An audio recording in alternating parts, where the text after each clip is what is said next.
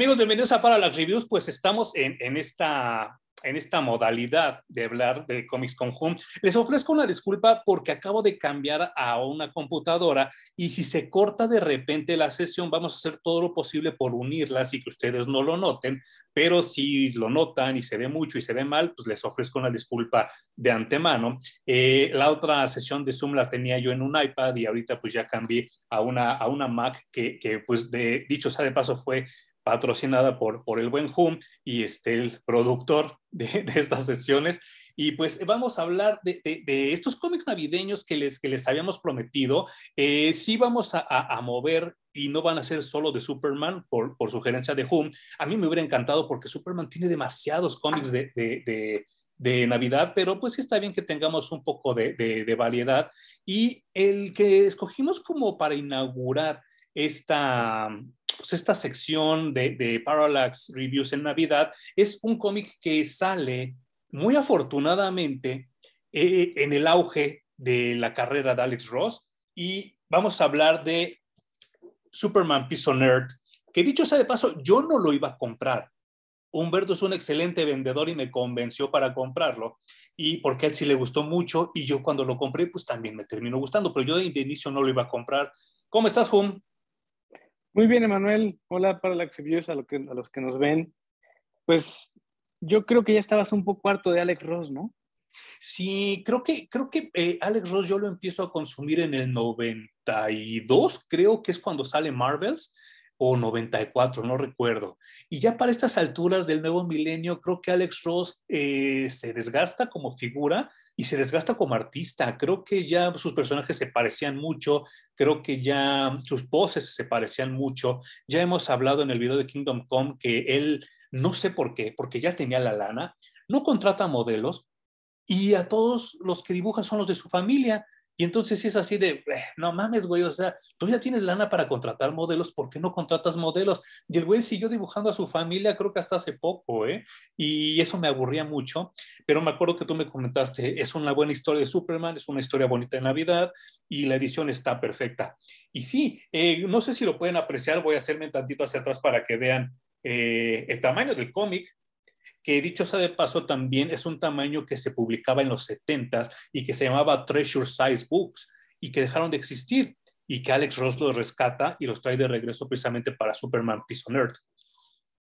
Es que está increíble, o sea, quiero que vean esta escena de Navidad en la que Superman llega con el árbol. Y no manches. ¿no? Lo, lo trae volando y lo pone en la plaza, pero aquí lo que pasa es que Alex Ross tiene todo el espacio del universo, ¿no? Uh -huh, sí. Porque con todos los cómics que habíamos leído de él, pues eran viñetas pequeñas, tenía que meter entre cuatro o seis, siete viñetas en cada página. Uh -huh. Entonces, Lucía, a pesar de que él ilustra bastante bien con acuarela, no, no lucía de la manera que debería de lucir. Entonces, creo que esta serie de, de cómics que hizo en tamaño más grande, le permitió explorar esa parte de, güey, quiero que mi arte se vea gigantesco como debe de ser. Claro. Y le salió muy bien. Y, y, y creo, que, creo que acabas de señalar algo totalmente importante. Eh, la gente joven que nos escucha, que nos ve eh, a través de YouTube, es muy probable que ellos ya conocieron lo, la ilustración de cómics a través de Photoshop.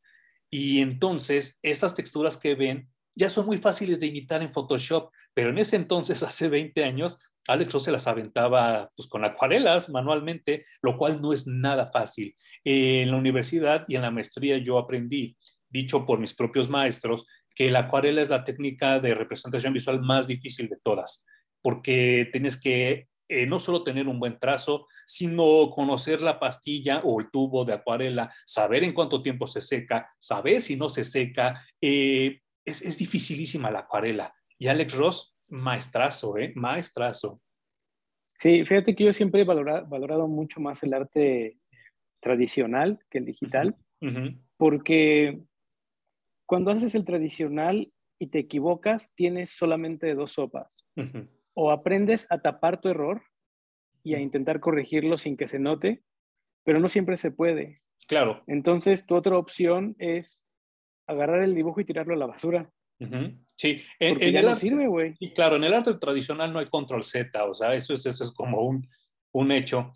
Y sí creo que, que mm, Alex Ross le aportó mucho a la cultura, pero también a la cultura pop, porque en ese entonces, si tú dibujabas esto, eras, eras naco, o sea, no, no, no era arte, o sea, es que como un artista, un académico como Alex Ross, ¿cómo vas a dibujar a Flash Gordon? ¿Cómo vas a dibujar a Superman? Eso es de, de indios, de nacos, y si no, de gente loca y trastornada como Andy Warhol.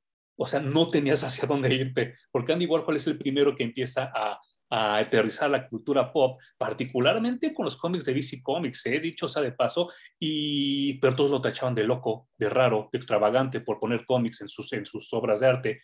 Y Alex Ross creo que le aporta mucho a la cultura visual de los cómics, pero también es un buen catalizador para que la cultura empiece a llegar a, bueno, la cultura de los cómics empiece a llegar a la gente que no sabe nada de cómics. Claro, sí, eleva esto del arte, bueno, del nivel del cómic de dibujo a arte, ¿no? Sí, sí, sí, sí. Y pues eso hay que, hay que reconocérselo. También es importante mencionar que para este cómic eh, hace mancuerna con Paul Dini, que también estaba endiosado no manches. por la serie animada de Batman. Entonces, eh, era un muy, muy buen guionista y Alex Ross ha sido afortunado o se ha topado con muy buenos editores que lo ponen de mancuerna con escritores fenomenales, ¿no? Y este es el caso con, con, Paul Dini. Y Paul Dini lo que hace para Piece Nerd es una historia acerca de Superman no puede solucionar los problemas de la humanidad por más que lo intente, güey. Sí, sí, sí, sí, sí, sí. Y fue un súper aciertazo, ¿no? Porque fíjate que ya he hablado que esta visión de Zack Snyder de Superman siendo Dios. Claro me parece desechable y una, un mal entendimiento del personaje. Primero porque eh, nos agrede, nos dice estúpidos neandertales. Sí, claro. Porque para que esta sociedad moderna viera a Superman como un dios, tendríamos que estar idiotas, ¿no? Sí. tendríamos Que, que, estar en una cultura de hace más de 300 mil años, porque Solo así no sabríamos dimensionar un personaje con esta cantidad de poder. Y entonces diríamos que es un dios, pero ahorita no hay manera de que lo veamos como tal, güey. ¿Te acuerdas de la, la, primera secuencia de la película original de Mortal Kombat de los noventas, que llega Raiden al templo Shaolin? Y entonces todos se hincan, menos Liu Kang. Y Liu Kang les dice, ¿Qué no se dan cuenta que es un señor de cabello largo nada más que está transportándose con un báculo? Y entonces el, hermano, el Shaolin le dice, perdón el Lord Raiden, eh, Lord Raiden, él ya ha visto demasiada televisión y demasiado cine y no sabe distinguir lo que es un dios. Yo creo que eso es lo que pasaría si Superman se tratara de vender como un dios. Y entonces es así como, ya nadie le creería, para empezar. Claro, entonces no funciona la pinche visión de Zack Snyder. En cambio aquí Superman se nota completamente rebasado, güey. O sea, lo que intenta Superman en el cómic es terminar con el hambre solamente durante un día. Sí, no manches. Y no lo logra. Y de hecho, en ninguno de los países a los que va lo reciben como un dios. No, lo reciben como es un güey que trae comida, ¿no? Entonces, lo importante es la comida. ¿Quién la traiga? Vale, para pura madre, ¿no? Pero pues qué chido, gracias Superman porque la traes.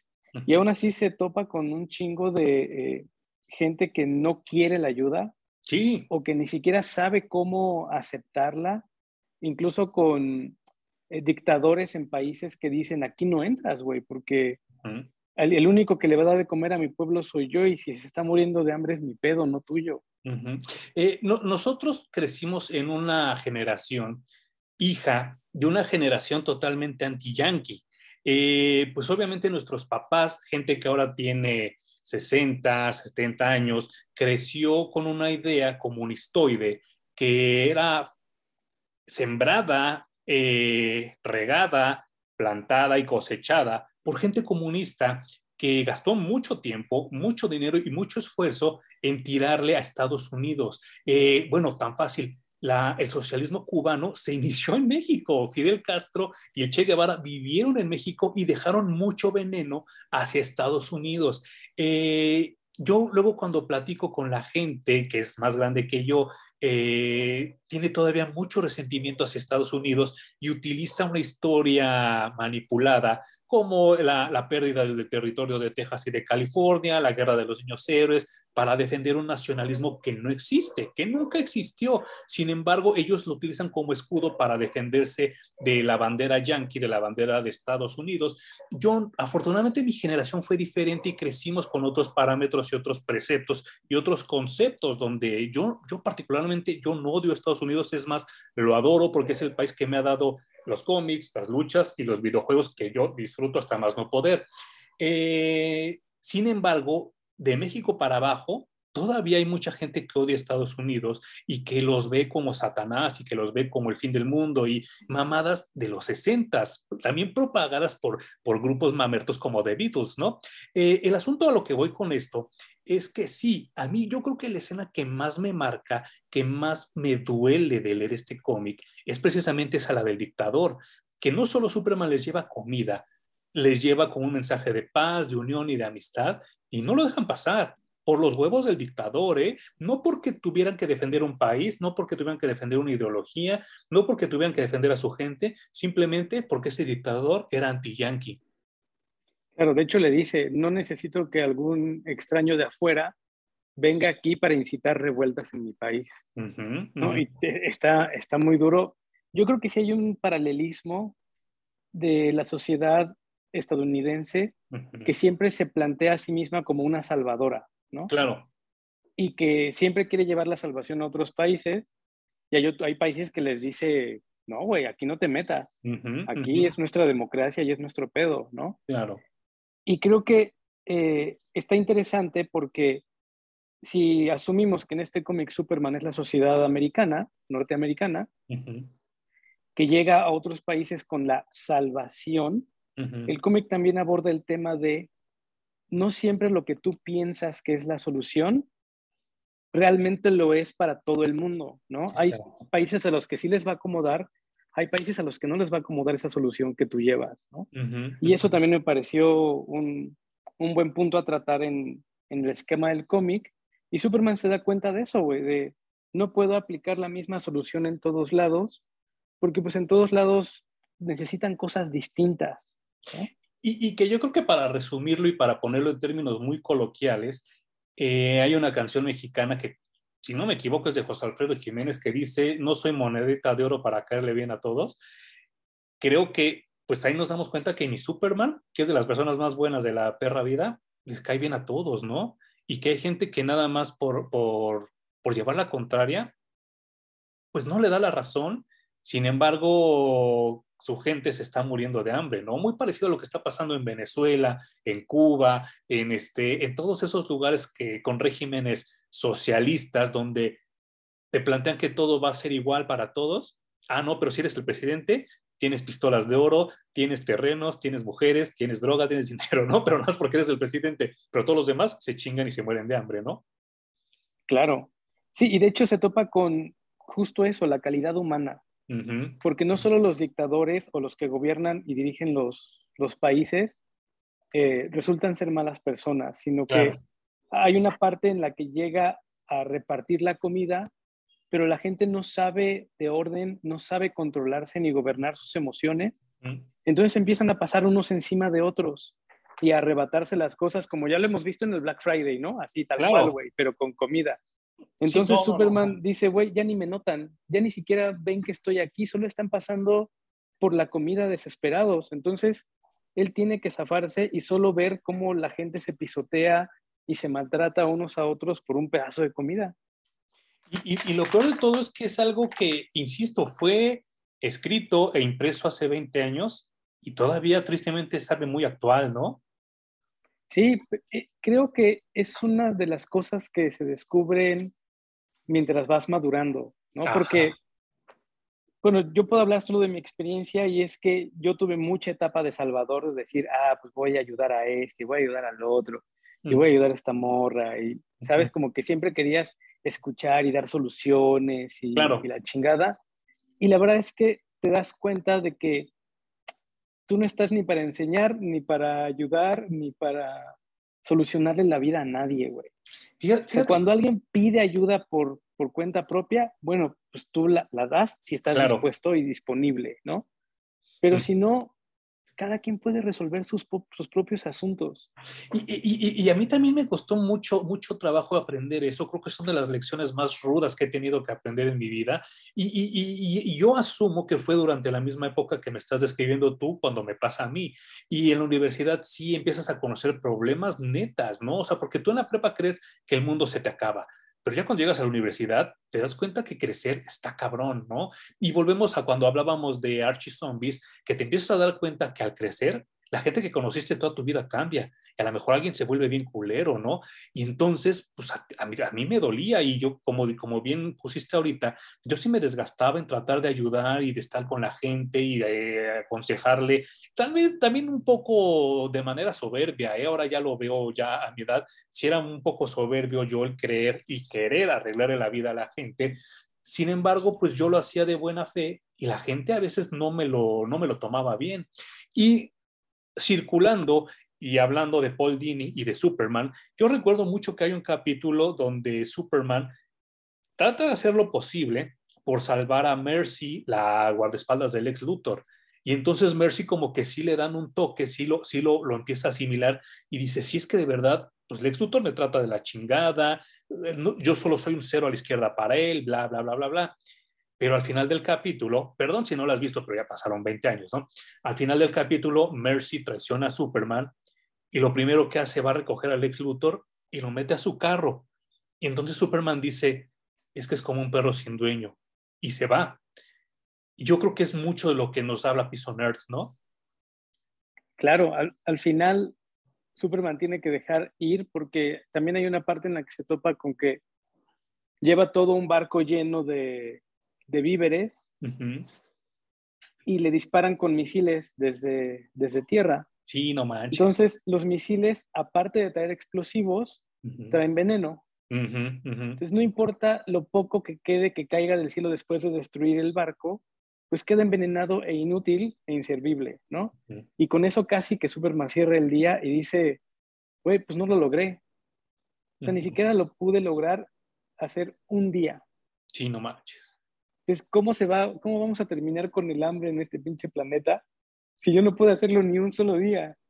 Y, creo que se enfocó en algo muy común que es el hambre. Ya no estamos hablando ni de desarmes nucleares como Superman 4, ni de arreglar la política, ni nada de eso. Era solo vencer el hambre, ¿no? Y entonces te das cuenta que sí está muy cabrón porque no, ni él lo puede lograr, ¿no? O sea, ¿cómo esperamos que llegue Trump, que llegue Biden, que llegue quien sea y acabe con todo lo malo cuando ni Superman pudo, ¿no?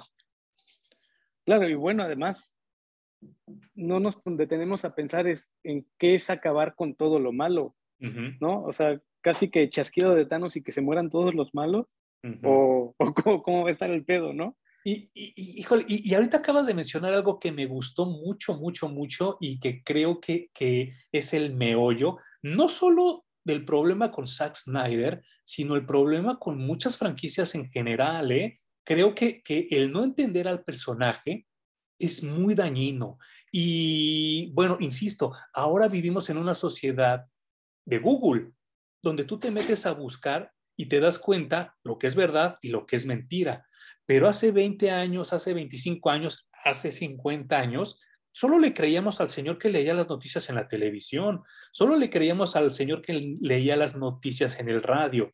Entonces, insisto, en este afán anti-yanqui que vivimos en México, yo he llegado a ver libros escritos por universitarios de la UNAM, del Poli, que le tiran, le tiran, le tiran mierda a Superman, que dicen que él es la personificación del capitalismo, que él es la personificación del imperialismo, y etcétera, etcétera, y demás. Eh, a mí se me hacen muy tontos porque no hay ni siquiera una base teórica para comprobar eso y hasta hacen comparaciones con Jesucristo, lo cual es no saber ni de cómics ni de religión, porque si hay una analogía que tuviera Superman con un personaje bíblico histórico o bíblico histórico, yo creo que sería más que Jesús, sería Moisés, ¿no?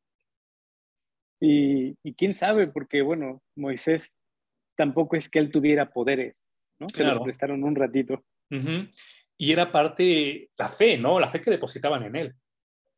Exacto, pero bueno, él es, digamos que el conducto por el que obra una fuerza externa a él. Claro. ¿No? Entonces, sí. creo que no hay, no hay manera de comparar a Superman con. Y yo, yo lo sé más por la, ajá, por la analogía de la canastita que a Moisés lo ponen y llega a otro lugar y a Superman hacen como lo mismo, ¿no? Como que el, el, el pod que hace Jorel es como la canastita de Moisés y cosas así.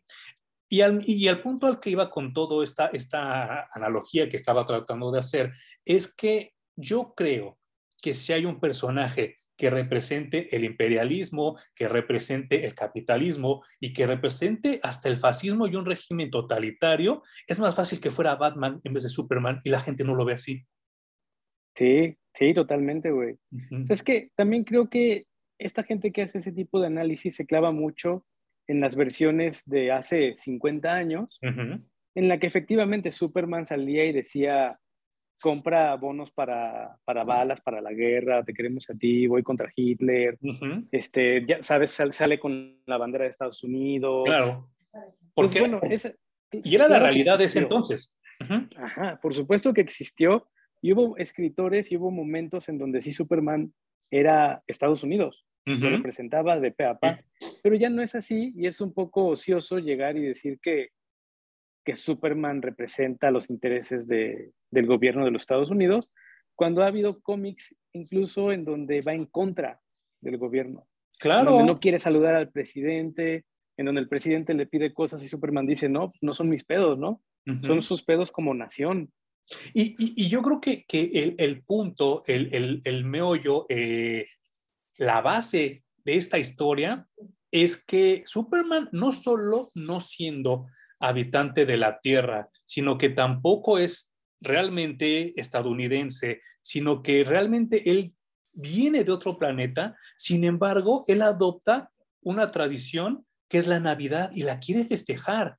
Yo no puedo creer cómo hay gente que todavía en el 2021, ya casi 2022, dice, no, es que eh, el poner árbol es para Estados Unidos y no, o sea, cuando ni siquiera saben el origen del, del árbol de Navidad, ¿no? Y entonces se ponen super punks y Superman, que ni siquiera es de la Tierra, adopta esta tradición y hasta lleva el arbolito y cosas así, lo cual a mí se me hace totalmente loable como personaje y nos da a entender un Superman como más amable y que quiere ser humano y que quiere eh, meterse a las tradiciones humanas, ¿no? Y eso me gusta mucho de esta, de esta historia.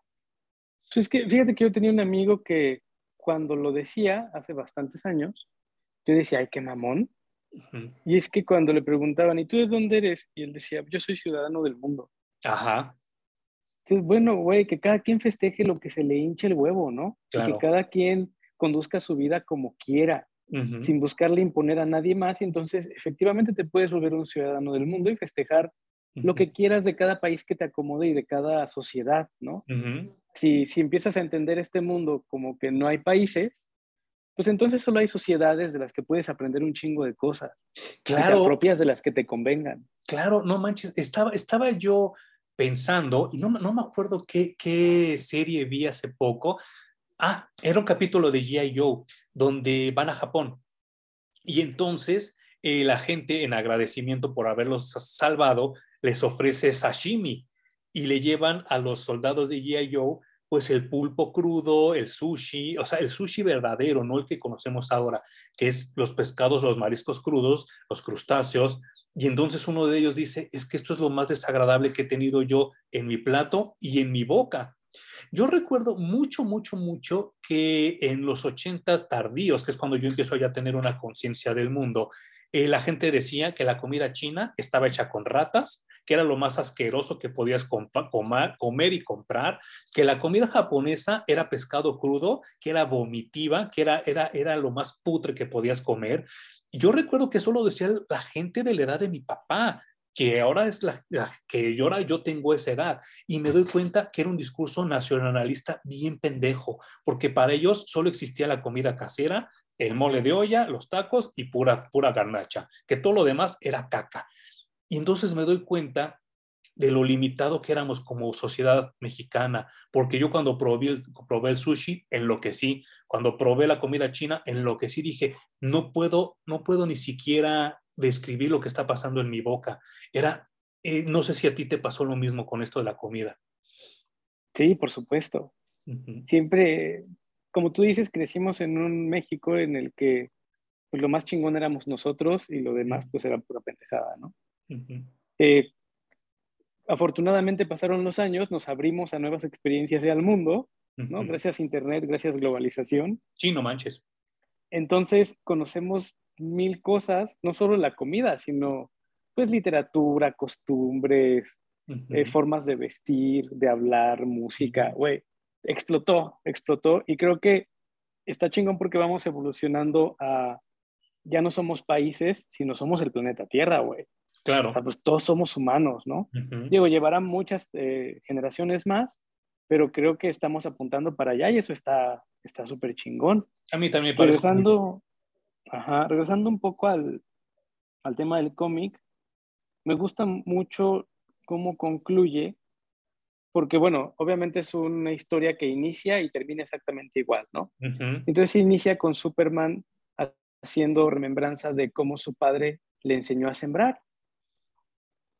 Entonces se ve, es una ilustración muy, muy bonita en donde se ven los campos de, de Kansas así muy amplios, parece ser el atardecer, entonces hay tonos como amarillos y, y naranjas, y pues está la figura de Clark, así chiquito niño, y el papá, Jonathan Kent. Sí. Y pues justo, ¿no? Están tirando semillas en, en los campos. Y el, el cómic justo concluye con niños que ya están interesados en aprender a sembrar, porque también se ve más o menos la misma escena con eh, los campos y los niños ya interesados en esto, y Superman lo único que hace es enseñarles a cómo deben caer las semillas. No lo había pensado, no lo había pensado, pero ahorita aquí está la escena que dice Hum. Si nos estás oyendo en el podcast, pues la podrías buscar, pero no, no, no, no lo había visto de esa manera. Tienes toda la maldita razón de la vida. Y es muy bonito porque no es Superman agarrando un grupo de niños y diciéndoles, vengan, vengan, les voy a enseñar a sembrar, ¿no? No, ya llega a, a, donde hay grupos de niños interesados en eso les dice, miren, se siembra así.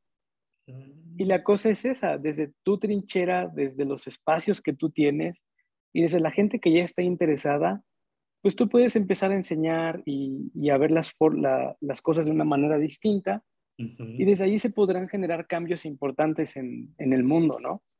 Pero llegar a intentar solucionarlo como, pues básicamente como un dictador y como diciendo, yo tengo la solución, como tú decías soberbiamente, pues no va a funcionar para ni madres, ¿no? Entonces creo que es un, un cómic que termina, empieza y termina igual y es redondo y es muy bonito. Sí, no manches. Y, y, y que perfectamente cuaja con el personaje porque eh, yo no, no, no me imagino esta historia con ningún otro personaje que no sea Superman.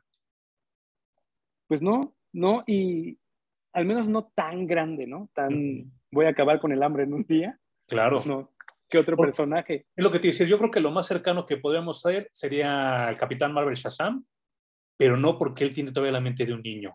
El Capitán América tampoco porque él es un soldado. Y la Mujer Maravilla tampoco porque ella trae otra ideología de guerra. Ella es una amazona. De ahí fuera ya no puedo pensar en nadie más. Claro. Y fíjate cómo eh, esta ideología la vamos persiguiendo durante los 90, inicio de los 2000, porque con Kingdom Come también la pregunta es qué tanto nos metemos en los asuntos del hombre, qué tanto les ayudamos a solucionar. Y es una pregunta que siempre ha tenido Superman, ¿cuánto me meto, güey? Porque ellos tienen también que encontrar sus formas y ellos tienen que encontrar la salida. No les puedo dar yo todo en bandeja de plata, ¿no? Claro. Y, creo que es, es, es un cómic importante en cuanto a el desarrollo del personaje y cómo va madurando. Y es que, es que también creo que mencionaste algo muy importante hace rato. El Superman de los 30 no puede ser el mismo Superman de los 50. El de los 50 no puede ser el mismo de los 80 y el de los 80 no puede ser el mismo de ahora. Eso es lo chido de Superman, que siempre va evolucionando, siempre va cambiando y siempre es un personaje diferente a pesar de que siempre es Superman, ¿no? Y, y, yo, yo insisto que, que ya, ya, ya llegará el momento donde hablemos de Wonder Woman 84, pero la gente que desprecia a Wonder Woman 84 se quedó con la Wonder Woman de los 70s o la de los 80s y leíste a George Pérez, pero Wonder Woman ha seguido evolucionando y entonces cambia el personaje y cambia las realidades y cambia todo. Y por eso creo que es muy importante que, que este tipo de historias sigan saliendo, una, por registro, porque de esa manera conocemos el mundo a como era, en este caso, hace 20 años, pero también nos damos cuenta cómo evolucionamos como personas y como sociedad, porque a fin de cuentas, lo acabas de mencionar muy bien, eh, hace 20 años éramos diferentes y hace 20 años sí éramos hasta un poco fascistas al querer arreglar la vida a la gente, cuando a lo mejor lo que teníamos que haber arreglado era nuestra propia vida primero, ¿no? Definitivamente. Y este es como que un excelente ejemplo eh, yo, yo cuando, cuando lo leo, cuando, es más, cuando lo geo y veo este tipo de escenas, en mi mente si hay villancicos, si hay música bonita, y sí me podría imaginar esto como un, un buen episodio de televisión. No caricaturas, de televisión me gustaría verlo algún día. Ah, estaría increíble, güey. Bueno, a lo mejor con esta nueva serie de Lois and Anclar iba a decir, pero no, esa fue la anterior. Ajá, Superman. Superman, lo hizo. sí, sí, sí, a lo mejor vemos un episodio navideño chingón como con, esta, con este tipo de historias, ¿no? Ah, hay, hay un episodio navideño que es, creo que es el único episodio navideño que tiene Superman de la serie de George Reeves. Lo voy a buscar y te lo voy a mandar para ver si lo ves y lo comentamos también, porque tiene mucho que ver con lo que estamos platicando ahorita. Ah, qué chido, qué bonito, güey. ¿Sabes también bueno, yo para cerrar, este tipo de historias me parece que siempre tienen vigencia, no importa cuándo las leas.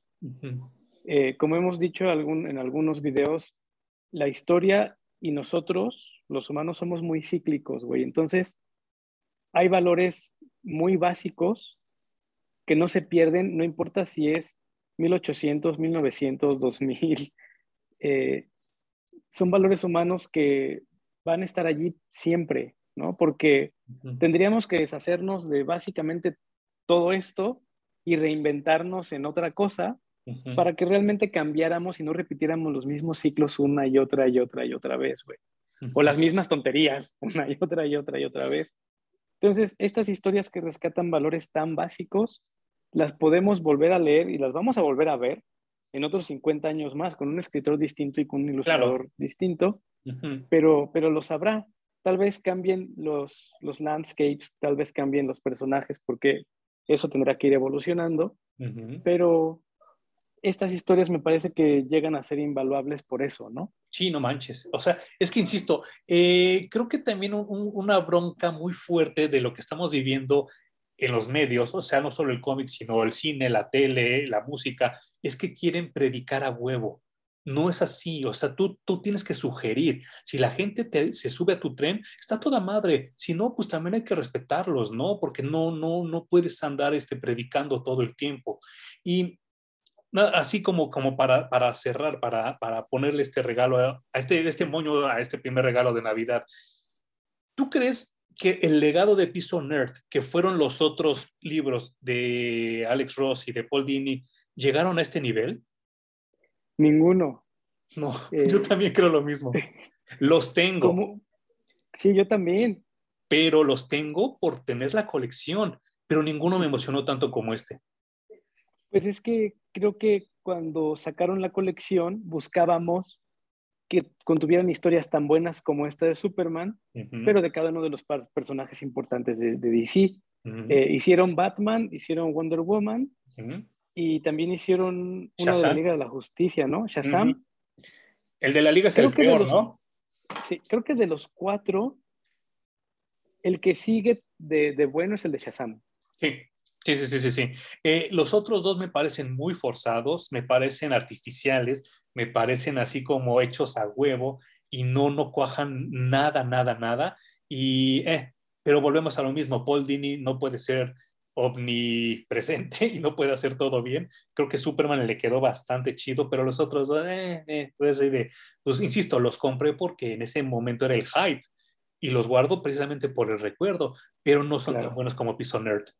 No, el arte, bueno, es igual de chingón que, que en Piso Nerd, pero sí, incluso el de Wonder Woman no lo he revisitado recientemente, pero me acuerdo que hasta sentía que el personaje estaba mal abordado, güey. Sí, no manches, sí, sí, sí. No, no lo sentía como Wonder Woman. Y los dibujos Entonces, ¿eh? Sí, como que fue bajando, de hecho. El de Superman le quedó así, luego el nivel fue ping, ping, ping, para abajo, para abajo. Eh, pero bueno, si quieren darse un, clavado en, el buen arte de Alex Ross, porque todavía aquí le echaba sus ganitas, ¿no? Pueden comprar los otros. Pero si han de comprar uno, básicamente de piso nerd es el mejor de la serie. Que ya tiene rato que no se reedita, ¿eh? Pero si lo encuentran, pues cómprenlo, porque sí, ya tiene rato que no lo veo.